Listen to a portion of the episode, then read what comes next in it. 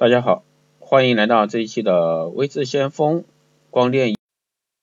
大家讲一下啊，玻尿酸，因为玻尿酸的节目呢，我们讲了很多期，但是呢，今天还是给大家带来这一期啊，关于玻尿酸大分子和小分子的效果上有啥区别？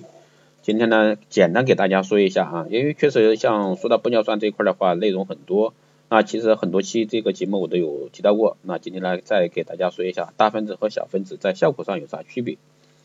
说到玻尿酸呢，很多爱美的一个女性朋友呢并不陌生，但是呢，玻尿酸的大小分子就很少人听说过。其实玻尿酸分子也是有大小之分的。那么玻尿酸大分子和小分子的区别是什么呢？该如何去选择呢？玻尿酸是又名啊透明质酸，在人体内呢存在着透明质酸，有着润滑啊润滑关节以及皮肤保。大量的透明质酸，人类皮肤成熟和老化过程也随着透明质酸的含量和新陈代谢而变化。它可以改善皮肤营养代谢，使皮肤柔嫩光滑、去皱、增加弹性、防止衰老。在保湿的同时呢，又是良好的透皮啊吸收促进剂。小分子的玻尿酸可以用来补水，中分子和大分子的玻尿酸呢，在临床中被用来填充凹陷或者说调整面部轮廓。所以说它的作用在这儿就可以分开了啊。玻尿酸填充的优点，我们来说一下，不需要经经受啊，不需要再经受身体的其他部位取脂肪的痛苦，直接注射填充。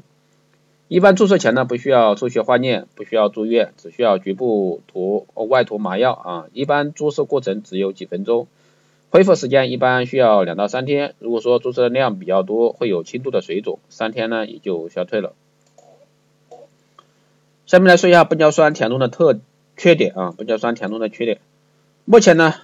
安全有效的玻尿酸产品的有效期一般都在六个月到两年左右，需要反复注射，这是它的一个缺点。玻尿酸大分子和小分子的一个区别，大分子玻尿酸呢有填充地形的作用，主要作用于比如说隆胸丰臀、隆鼻、隆下巴等塑形手术中，填充部位是深层组织。大分子玻尿酸呢还可以用来除皱。将玻尿酸以填充物的方式注入真皮皱啊皱褶凹陷或者说越丰润的一个部位，比如说嘴唇啊、脸颊、下巴等处，用大分子玻尿酸除皱的效果呢能维持比较长的一个时间。中分子啊中分子玻尿酸呢通常采常用来除皱，注射部位呢通常为泪沟、唇部以及皱纹横深处，同时呢也具有填充凹陷的作用。但是和大分子玻尿酸一样，中分子玻尿酸注射部位也是深层组织，不能填充皮肤表层。小分子玻尿酸呢，像水一样的啊，像水一样的玻尿酸分子，主要用于全脸的真皮层注射，能补充真皮层缺失的水分，以及修复啊受损的肌肤，起到保湿嫩肤的作用，弥补大分子和中分子玻尿酸的不足。不可否认呢，有一部分人做微整形注射是很盲目啊，做完后呢根本不知道玻尿酸有什么作用，更不知道玻尿酸大分子、小分子有啥区别。其实玻尿酸分子大小而言呢，各玻尿酸品牌有一定的划分，不同大小分子的玻尿酸价格也不同。大家在注射时呢，一定要对产品多加了解，正确使用，去往专业的啊专业的机构找到专业的医生进行注射。啊，这里呢简单给大家最后说一下玻尿酸的注射后注意事项。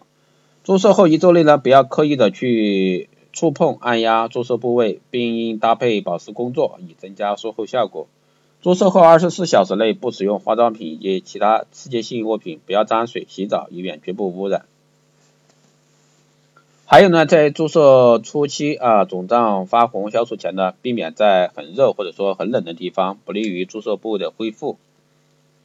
注射后呢，不可服用阿司匹林或者说其他类似药物，以免增加注射区啊淤青或者说流血、色沉的色沉的可能性。注射后四十八小时内保持面部放松，避免大哭大笑等大幅度的面部动作。注射后短时间内要避免强烈运动。注射一周内不要吸烟、饮酒、不吃辛辣等刺激性食品。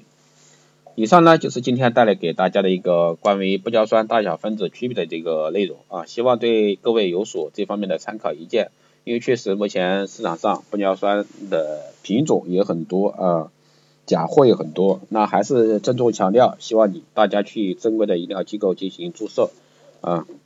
一定是产品这一块要选好。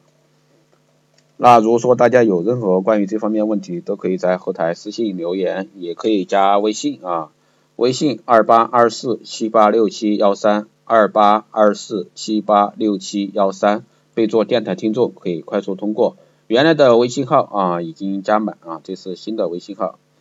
如果说还有更多问题，你可以关注新浪微博“微知先锋”获取更多资讯。啊，马上年关啊，春节来临，大家如果说在这方面有需要急需问的问题啊，都可以在这几天可以在后台关注啊。那大家如果说对